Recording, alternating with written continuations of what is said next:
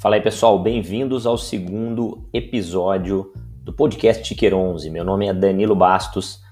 Hoje é terça-feira, 28 de julho de 2020. E o que vocês vão ouvir na sequência é o áudio extraído de uma live, entrevista que eu fiz com a economista Fernanda Mansano. Abordamos alguns tópicos aí de economia, alguns tópicos de economia para investidores.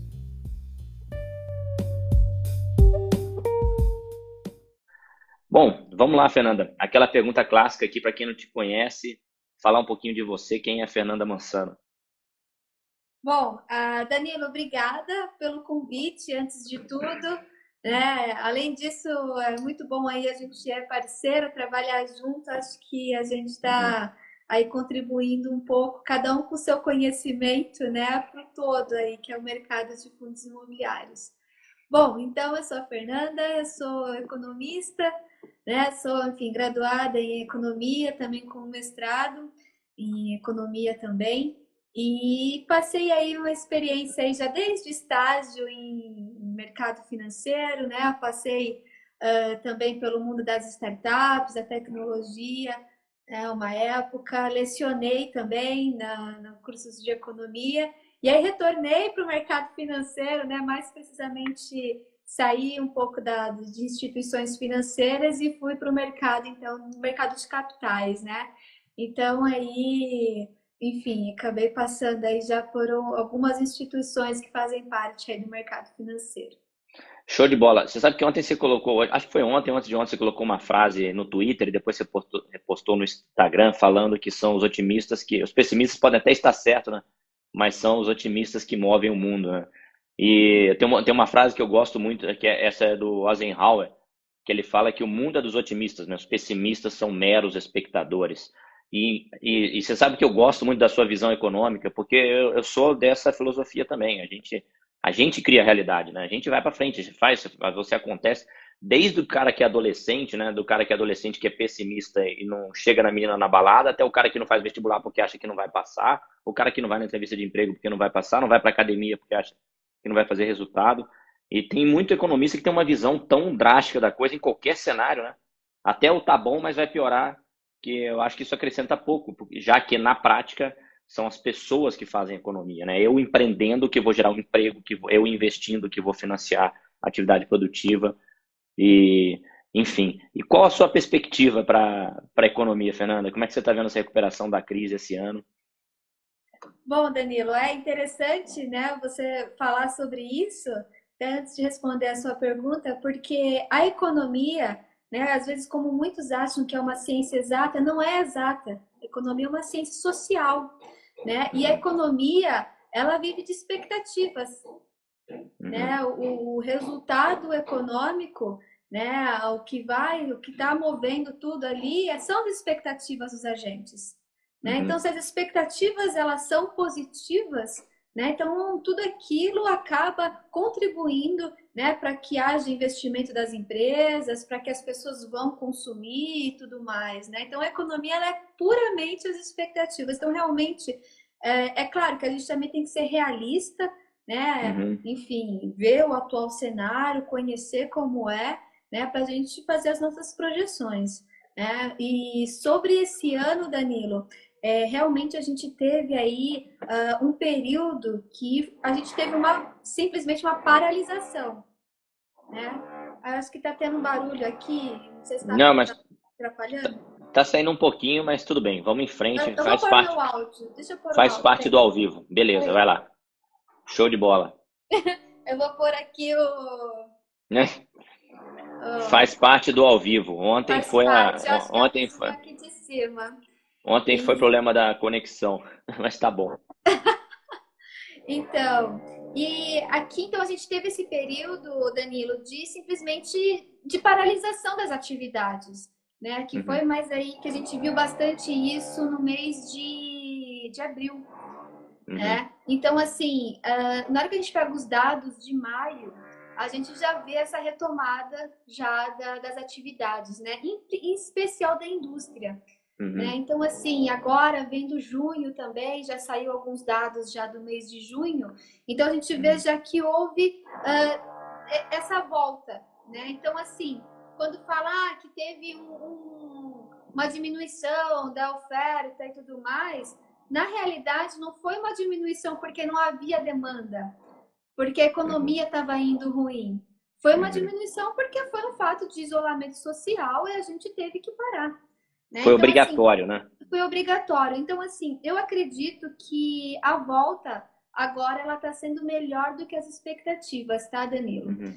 É, igual hoje mesmo saiu dados do, do, desemprego, né, que foi do CAGED, estavam esperando uh, um corte de 220 mil e veio 11 mil. Né? Uhum. Então a gente vê isso também no mercado de trabalho americano, né? Esperando aí dados negativos, por exemplo, do payroll, né? Que a gente que é o dado uhum. mais importante, inclusive, da economia americana. Esperando o dado negativo, de repente vem positivo e vem, enfim, o dobro do que a gente achava.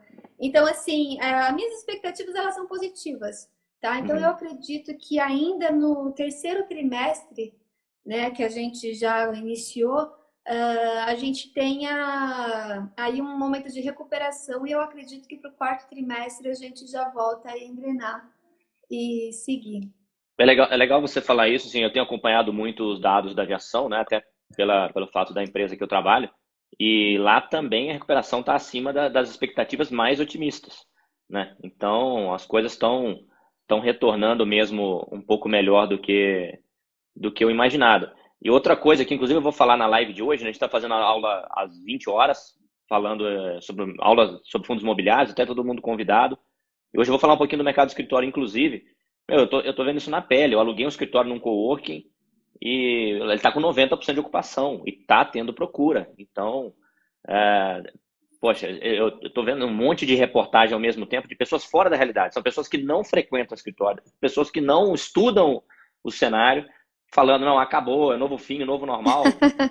né? Então... É verdade. Eu acho legal porque agora mesmo, eu falo, às vezes o economista, ele tem que ir para o chão de fábrica, né? Ele tem que ir para a é. realidade para ele ver as coisas. E nesse momento eu estou me mudando, né? Até aqui eh, já tenho um período, eu estou fechando, terminando o contrato aqui onde eu estou e eu estou indo para outra região, Danilo. E é engraçado uhum. ver sobre essa questão, a diferença, inclusive, entre preço de aluguel e o valor do imóvel para compra. Então aí você começa a perceber o que está acontecendo. Realmente eh, uhum. teve uma rotatividade, pessoas saíram, foram para home office e tal. Mas quando você pega, por exemplo, o, o imóvel para comprar, você já vê uhum. que não teve esse ajuste né, de preço. Então, assim, acho que isso até é uma questão que talvez a gente entre aqui para falar nessa uhum. questão da taxa de juros e tudo mais. Uhum. Então, quando você vê a realidade, o pessoal fala assim: não, agora tudo caiu pela metade e tal. Não, não está bem assim, não. Exatamente. Realmente. Exatamente. E você sabe que eu vejo assim, e provavelmente deve acontecer com economista também, né? É, eu, eu, falo aí, eu, eu, nem me julgo um influenciador financeiro, né? Eu acho que eu sou mais um consultor, um professor que vem para rede social. Mas é, eu, gerar conteúdo é trabalhoso, né? Nesse mundo do marketing digital é trabalhoso. E as pessoas às vezes não sabem o que falar, então elas repetem o que as outras estão falando. Ela viu uma reportagem que alguém, um tweet lá, olha, mercado de escritório acabou. O cara vem aqui para a live ou faz um post no Instagram e fala a mesma coisa. E o outro copia. E aquilo vai gerando uma, uma, uma, uma, uma sensação ruim na galera. Por isso que hoje eu vou abordar esse assunto até na aula de onde buscar informações de fato, para a gente sair dessa fofoca digital né, que, que as coisas viraram. Pode até ser que realmente o mercado vai ser prejudicado. Mas tem dados para isso, né? Tem gente monitorando isso e colocando dados à disposição. E é isso que a gente precisa ver. Show de bola, Fernando. Então, suas perspectivas é, são boas. Vamos falar um são pouquinho da, da, queda, da queda na, da taxa de juros, que isso é importante. O mercado triplicou de fundos imobiliários ano passado, no, em número de investidores, triplicou, principalmente em função da queda da taxa de juros, né? Uh, o que, que é os juros exatamente? Que negócio é esse de juros que todo mundo fala? Qual a importância disso para a gente? Por que, que isso movimenta tanto a economia? Bom, os juros, né, de forma simples, os juros é o preço do uhum. dinheiro, Danilo. Né? Uhum. Então, é, quando pergunta assim, o que, que é dinheiro, né? Então, o dinheiro a gente fala assim, bom, para você falar que é dinheiro, você tem que o dinheiro ele tem que ter algumas funções. Então, o uhum. dinheiro uhum. ele é o meio de troca, né? Então, por exemplo, eu compro o celular e em troca eu dou o dinheiro, né? Até então isso não seria uma economia de escambo, né? O uhum. dinheiro também ele serve para unidades de valor, ou seja, aquele celular custa tantas quantidades de dinheiro. né? como também a reserva de valor. Ou seja, se eu tenho dinheiro comigo, assim como eu tenho ativos de fundos imobiliários, de ações ou qualquer outra coisa, eu também tenho um patrimônio, uhum. né? Então, uhum. então, quando a gente tem uma taxa de juros, né, a taxa de juros ela acaba precificando o dinheiro. Né? Então, uma uhum. taxa de juros menor, então o que está acontecendo? Bom, meu dinheiro, então eu tô Uh, isso tá, tá, tá falando o quê? Que eu tenho uma propensão maior a consumir hoje do que poupar para consumir no futuro, quanto menor a uhum. taxa de juros, né? Isso que, uhum. né, é, até as expectativas também, né? Se o juros está muito alto, eu falo assim, ah, então para eu poupar hoje e consumir no futuro, eu estou sendo beneficiado por isso. E por que, que a taxa de juros, então, quando a gente pega isso no nível macro, né, no nível Brasil, com 200 milhões de pessoas, imagina todo mundo pensando isso e todo mundo consome e tem essas expectativas e tudo mais, a taxa de juros menor, ela acaba uh, influenciando as pessoas o que? A consumir mais. Né? Então, uhum. numa economia que a gente passou agora, né, por todo esse momento de, enfim, que a gente vai ver o PIB uh, até negativo, né? Então, a gente precisa fazer com que a economia continue girando, ou seja, haja né, a compra de bens e serviços, tá? Então, uma taxa de juros menor, ela influencia né, que as pessoas façam esse consumo hoje, no presente. Ah, não somente também através da renda, mas também o preço do crédito né, fica mais barato. Então, até então, aquele que enfim, tinha ali um, um, objetivo até dessa questão também da, da casa própria, né, daqueles que vão comprar um imóvel, a gente já começa a ver né, a taxa de juros influenciando né, aqueles a fazer então aquisição, enfim, do seu imóvel, porque está mais barato, né? Então você acaba aquecendo a economia, isso só pelo lado do consumidor.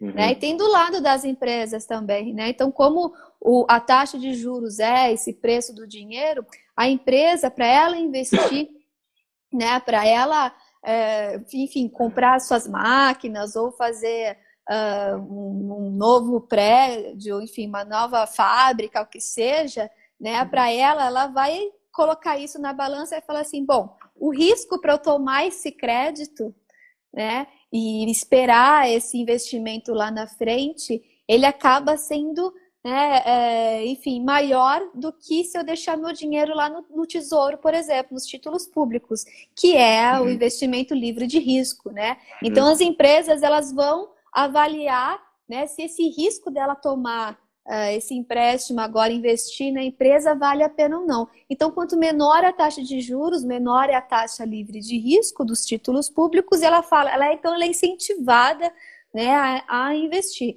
Então, assim, a taxa de juros menor, a gente fala assim, em resumo, que é, é, são políticas econômicas do governo que a gente fala que são políticas expansionistas. Né? Então, você está falando ali para os agentes, ó, pode consumir mais, investe mais, né? E aí, com o tempo, claro, isso vai sendo ajustado, porque a gente pode ter um cenário de inflação, se de repente sai do controle, né? Então, uhum. Então, por isso que existem os ajustes. Mas a gente está no momento agora uh, de política expansionista, de fazer a economia girar, haja, uhum. enfim, uh, construção, investimento da parte das empresas e consumo pelos, pelas pessoas, pelas famílias, né? Show. E você vê como reflexo é imediato, né? Ano passado a gente teve, o mercado triplicou. Só dar uma pausa aqui, galera que estiver assistindo, puder curtir aqui essa live, isso ajuda muito a melhorar aqui o algoritmo do Instagram e ele entregar esse vídeo para mais pessoas. Então, quem estiver assistindo aí, puder curtir ou até encaminhar no aviãozinho aí, ajuda a gente aqui demais. Então, é como eu estava falando, o mercado ano passado triplicou. Isso a gente fugindo da renda fixa, principalmente, eu tenho visto aqui os investidores chegando, e esse pessoal vindo para a renda variável, né? E o processo está apenas começando, né? É um processo que apenas começou. E a gente já teve o mercado triplicando ano passado. Esse ano continuaria o movimento. Veio a crise do Covid e os investidores de fundos imobiliários, principalmente, é o que eu mais monitoro aqui, continuaram crescendo em número durante, durante a pandemia. Então, você vê, o pessoal está percebendo que ele deixar o dinheiro lá na poupança, onde a gente tem quase um trilhão ainda na poupança é, investido, é, renda fixa diversas, muito fundo de renda fixa que a taxa de juros acaba dando um rendimento real negativo. A taxa de juros, não, desculpa, a taxa de administração. De administração. Acaba dando um rendimento real negativo. Né? É, esse pessoal está vindo para renda variável, vem para ações, vem para fundos imobiliários, isso acaba, além do crescimento da própria economia, essa vinda dos investidores, isso acaba refletindo aqui na, na Bolsa também, né? E é engraçado, o que eu gosto de chamar a atenção da galera é o seguinte, eu sempre, eu lembro quando eu era pequenininho, eu vou fazer 40 anos agora, né? Então, eu fui criança na década de 80. Eu lembro de duas coisas. Meu pai todo dia ia na casa do, do dono da casa que a gente morava, todo mês, para reajustar o aluguel. O aluguel era reajustado mensalmente por causa da inflação. Outra coisa é que eu juntava troco do lanche da escola para comprar bolinha de gude no final de semana, para jogar na rua com as crianças. E todo final de semana aumentava. Então eu lembro, eu nem lembro qual era o dinheiro da época, mas se custava 5, você chegava lá, já era 6, 7, e no outro final de semana era 10. E mesmo assim, o país cresceu. Então, quem, quem teve o mínimo de otimismo, né? sem fugir do realismo, mas quem pensou eu posso, apesar do cenário, construiu patrimônio, investiu. Muita gente construiu a vida naquela época. E hoje está bem. O Brasil hoje está muito melhor né, do que foi do que foi na, naquele cenário. Então, eu acho que, com certeza, essa redução da taxa de juros é um, é um driver de crescimento imenso aqui no Brasil, que a gente nunca viu, né? Nós nunca Não, vimos isso aqui. Exatamente. Naquela época ainda tinha inflação, juros e o uhum. país ainda era, enfim, em termos aí, não, não, existia nem o Conselho Monetário Nacional, começou na década, acho que foi de 90, 93, Isso, 94. do plano real, né? Isso aí. Exatamente. Então, assim, é, realmente o que acontece, Danilo, o que eu percebo, às vezes as pessoas elas vão vendo notícia, notícia, notícia, informação, e assim, é preciso duas coisas, filtrar tudo isso hum. E saber, uhum. né, interpretar um pouco isso, né? Então, se você às vezes não tem uhum. essa formação, procure saber ali o básico uhum. do que que é, né? Exatamente. Porque assim, o medo, o medo trava, né? Uhum. É no medo que, enfim, as pessoas não acabou tudo e agora é igual algumas quando a gente está na bolsa de valores, às vezes, né? Igual, eu acho muito legal quando você fala do circuit breaker, né, que é, é um mecanismo para que as pessoas para elas, é bom para elas mesmo. Por quê? A pessoa começa a ver, ele caiu 10%, é o primeiro, aí 15% no uhum. segundo ciclo. Aí a pessoa falou assim: acabou a bolsa, vai fechar tudo. E aí a gente vê hoje a bolsa batendo 104 mil pontos. Né? Depois Exatamente. de três meses. É três? Exatamente. Vamos lá. Abril, maio, junho, julho. Quatro meses. Então, assim, hum. essa velocidade que voltou, a gente viu isso, isso acontecer em anos, e de repente a gente vê isso acontecendo em quatro meses. Então, às vezes, esse desespero e esse medo é por falta de informação, né? E a pessoa, ela, ela não sabe o que fazer, então assim, acabou tudo. Então, eu, por isso que eu, é, é importante, né? Até esse papel para quem tem mais um pouco de conhecimento e até experiência no mercado, e você ouvir essas pessoas, elas não estão ali te falando né? Porque, enfim, uh, querem tirar alguma vantagem de alguma coisa. A gente está vendo o que está acontecendo, né? Então, uhum. enfim, eu acho que nesse momento, assim, a gente está num momento de mudança, né? Das coisas estão acontecendo e tudo mais. Eu acho que essa nova realidade. Uh, mas, assim, eu não sei até que ponto, Danilo, é uma nova realidade, porque eu acredito que tudo que está acontecendo agora está um pouco em teste, sabe? Igual a gente uhum. fala assim, ah, vai ser 100% home office. Eu não acredito que isso não, não acredito. aconteça. Eu tenho certeza. Tenho certeza e... que não. Entende? Então, assim, uhum. é... as empresas agora, nesse momento, elas estão fazendo um teste para uhum. ver uhum. como que vai ser e tudo mais. E aí, aos poucos, elas, né, ou vai voltando, volta já uma parte ou não, porque é uma coisa nova, né? Então, assim, eu, eu nunca falo, ah, é, é certeza que vai acontecer e vai ser assim mesmo, até porque nem economia é assim, né? Às vezes a taxa de juros está ali, de repente, né, vai mudando, justamente por, por ser essa questão. Tudo é, uma, é, é social, né? O ser humano, uhum. ele não é exato, e, enfim, então acho que ter uma certeza absoluta do que vai ser daqui para frente, eu acho um pouco é, arriscado falar dessa forma. Você sabe, são duas coisas. É, primeiro, assim, essa questão do home office. Eu aluguei uma sala lá na, no co-work, na WeWork, né? Do lado, do, dos meus dois lados. De um lado é uma menina que faz pós-vendas de uma escola de inglês online. Ela poderia trabalhar em casa, mas ela, ela, ela alugou uma sala ali, a empresa alugou para ela. E do outro lado é um contador que trabalha para um escritório de contabilidade e trabalha ali as pessoas, é, olha a realidade brasileira, home office, o pessoal enche a boca para falar home office como se todo mundo tivesse um office em casa. As pessoas não têm. Você não é produtivo a ponto de competir com outra pessoa, que se o outro entregar mais que você, você vai para a rua e o outro vai ficar fazendo isso no sofá da sala de pijama. Eventualmente, uma pessoa ou outra que mora sozinha, tem um ambiente bem organizado em casa, mas a criança está correndo em volta, a empregada está passando aspirador de pó, é, qualquer. Cara, são todos são problemas que acontecem na vida das pessoas, é, que faz parte da realidade. E, a galera não está enxergando. Você acha que você vai trabalhar no sofá com o computador no colo e daqui a seis meses o teu patrão não vai ter te mandado embora para o outro cara que é mais produtivo que você, que vai entregar mais resultado que você, né? Quanto ao circuit breaker, é verdade. Eu, eu comecei a falar esse lance do circuit breaker porque eu vi um monte de gente falando assim, ah, o mecanismo de proteção que a bolsa tem. Beleza, mecanismo de proteção para proteger você de quem? De você mesmo. Porque ninguém está te obrigando a pegar, sei lá, a ação que você pagou 50 reais e vender ela 20. Você vai lá fazer isso por livre e espontânea vontade. Tem que digitar lá seu token ou confirmar com a impressão digital, dependendo do celular que você usa, né? Digitar sua senha. Você foi lá, pegou a sua ação e entregou para alguém mais esperto que você, que comprou de você pela metade do preço e já ganhou 100% dependendo do, do ativo, por exemplo, é, Banco Pactual, vou dar um exemplo aqui, subiu 100%. Então, quem comprou lá em março dobrou o valor comprando de alguém desesperado. O cara simplesmente comprou e falou: Isso não faz o menor sentido. Mesma coisa para shoppings, mercado de shopping. O shopping, teve shopping que caiu tanto que, que a queda corresponde a 3, 4 anos com renda zero. Então, o cara que entregou, ou ele foi irracional, ou ele fez a conta dele e concluiu que vai ficar quatro anos sem renda nenhuma. Cara, não é possível. A gente já virou é Mad Max, vai estar um matando o outro com arma na rua, né? É, então, isso não faz o menor sentido. Fernanda, é, tira uma dúvida comum que eu, é uma pergunta que eu mais recebo aqui.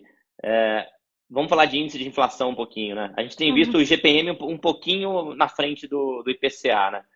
Qual a diferença desses índices, para começar? Qual a diferença do IGPM para o IPCA? Bom, a, a diferença está na metodologia, tá? Como que uhum. mensura tá, os preços da economia, né? Então, o IGPM, que é o Índice Geral de Preços, ele consegue mensurar, Danilo, principalmente os preços do atacado. Então, ali do produtor que a gente fala, né? Então, lá da ponta. Né? Já o IPCA, ele é um índice que ele mensura ali o consumo das famílias, tá? Então, assim, ele, o, o peso também do que está sendo mensurado é diferente. Né? Então, por que que às vezes a gente, além disso também, a gente do, do IGPM tem também, ah, ele consegue mensurar também o preço da construção, né? Não é à toa que é um uhum. índice que ele é usado até aí uh, nos aluguéis, né? Na correção de aluguéis uhum. e tudo mais. Então, assim, tá na metodologia do que é mensurado, tá? E aí, uhum. quando a gente vê que tem essa diferença hoje, que a gente está vendo de PCA, tá, para IGP, uh, o que acontece? Uh, o câmbio, por exemplo, ele influencia na inflação. Né? Então, uhum. como o IGP ele consegue mensurar mais o preço ali do produtor, né? Então, essa inflação, que a gente, essa inflação, desculpa, essa desvalorização do câmbio, tá? Câmbio, que a gente está vendo hoje, ela acaba influenciando para o produtor. Tá? Então, não hum. somente no produtor em termos assim. Então, por exemplo, eh, a gente vê lá montadoras de, de carro aqui do Brasil. Né? Se você for pegar agora preço de carro, você vai ver que não diminuiu o preço.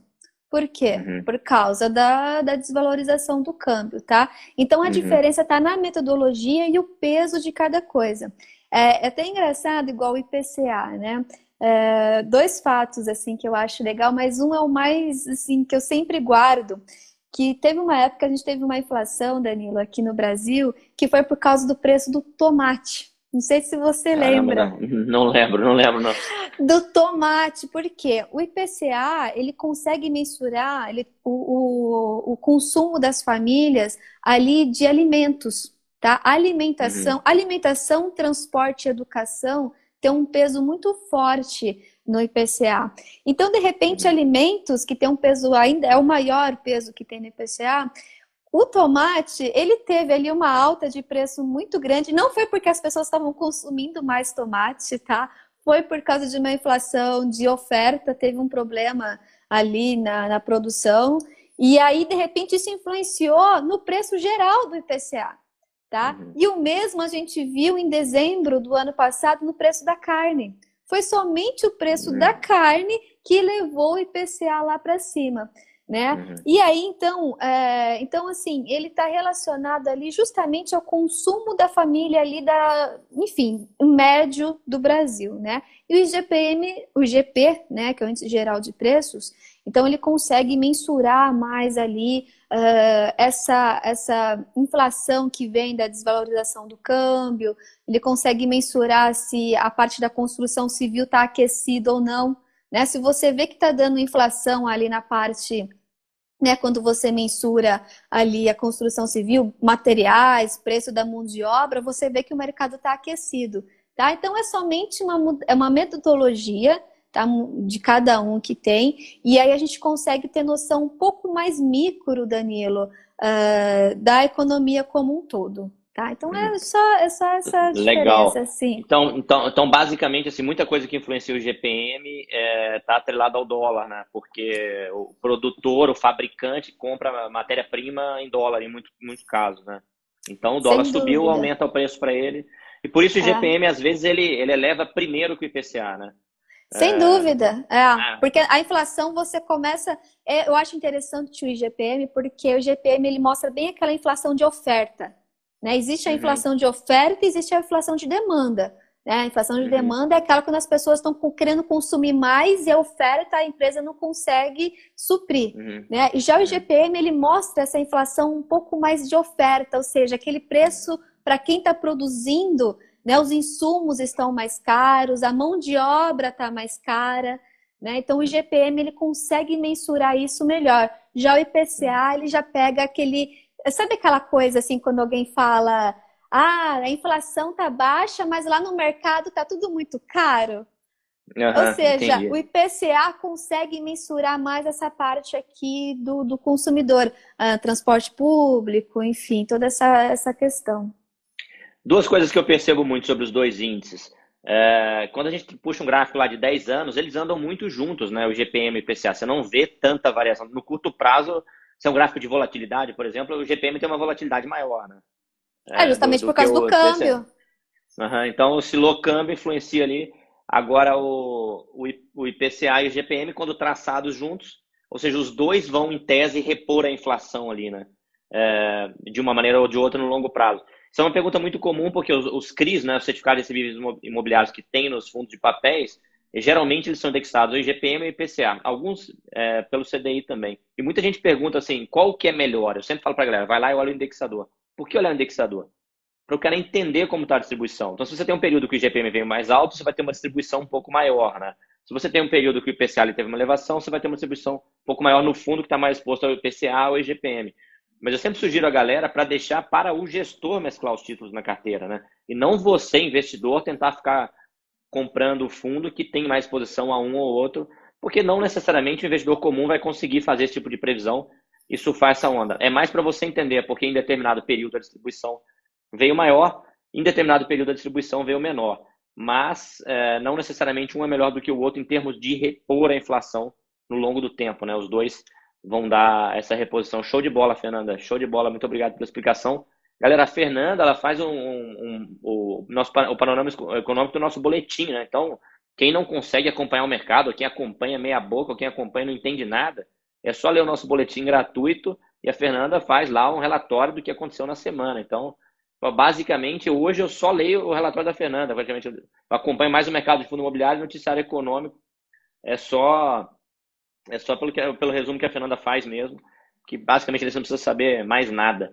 É, Gilberto está perguntando aí, saiu os dados do CAGED? Acho que você comentou no começo, né, Fernando, ou não? Saiu sim, não? já saiu, saiu era nove e meia, nove e meia, ah, agora há pouco, dez horas. Uhum. É, e veio, enfim, veio bem, assim, positivo, né? Houve mais demissões que, de, que admissões, porque o CAGED, Danilo, ele é ali o saldo líquido entre admissões e uhum. demissões, tá? Que as empresas enviam pro, pro CAGED. Uhum. Então, estava esperando aí que houvesse 200 mil demissões, tá? O saldo líquido fosse 200 mil negativo, e eu acho que vem em torno de 11 mil, tá? Então, assim, foi, né? Você vê que foi até positivo aí em relação Muito ao positivo, que estava né? a expectativa, tá? Então, saiu sim. A PNAD ia sair hoje também, mas pelo que eu vi aqui, o IBGE acabou aí deixando um pouco mais para frente. Show de bola. Fernanda, e vamos só fazer um comentário rápido sobre as reformas que estão vindo aí. O que você acha? Elas são importantes também para destravar a economia? É, você chegou a ver alguma coisa a respeito? Qual que é a sua visão desse cenário da, da, das reformas, principalmente tributária, que deve vir aí na sequência, né?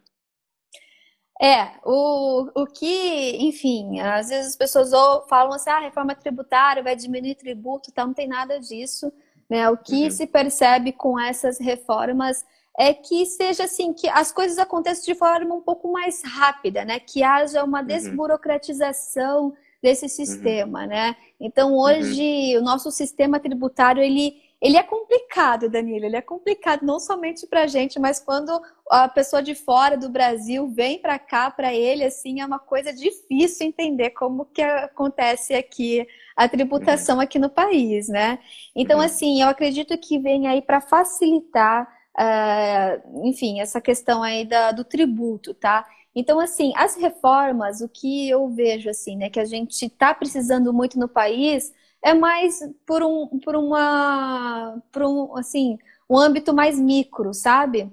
É, uhum. Enfim, a gente ainda tem essa questão de igual, vai abrir uma empresa ou vai fechar, tudo é demorado, né? Custa, isso acaba tendo um custo maior.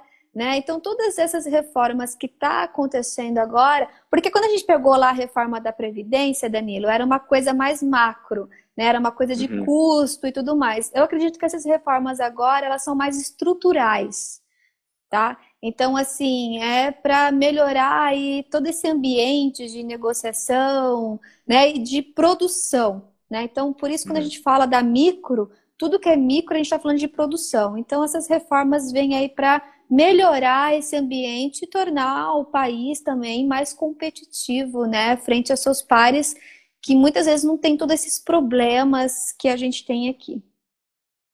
Show de bola. Fernanda, muito obrigado pela, pela explicação. Eu não vou tomar mais aqui o seu horário de almoço. Galera, sigam a Fernanda Mansano. A Fernanda está sempre colocando notícias de economia de forma séria. Né? A gente tem que colocar um filtro também, até nos economistas que a gente, que a gente vê por aí. É, dê um print aqui, galera. Dá um print aqui nessa imagem, me marca, marca a Fernanda. Isso ajuda demais aqui a melhorar o nosso algoritmo aqui no, no Instagram também. Essa live vai ficar salva, provavelmente eu vou colocar ela semana que vem na, aqui no, no, no IGTV. Talvez eu extraia até o áudio para colocar no podcast lá que a gente começou a lançar também. Então eu vou baixar o vídeo e não vou colocar agora, ele vai ficar para depois. E convidar vocês para. Hoje tem aula de fundos imobiliários aqui às 20 horas. A gente vai falar melhor esses dados do mercado escritório, outros dados também. Eu quero mostrar para vocês onde buscar essas informações, para a gente não ficar refém de jornalista, né? Fazendo a análise superficial ou de influenciador ou de pessoas que não se deram o trabalho para buscar algo isento para passar. Né? Simplesmente falam que dá curtida e não é isso que a gente quer. Galera, Fernanda, se quiser falar aí suas considerações, fica à vontade, o espaço é seu.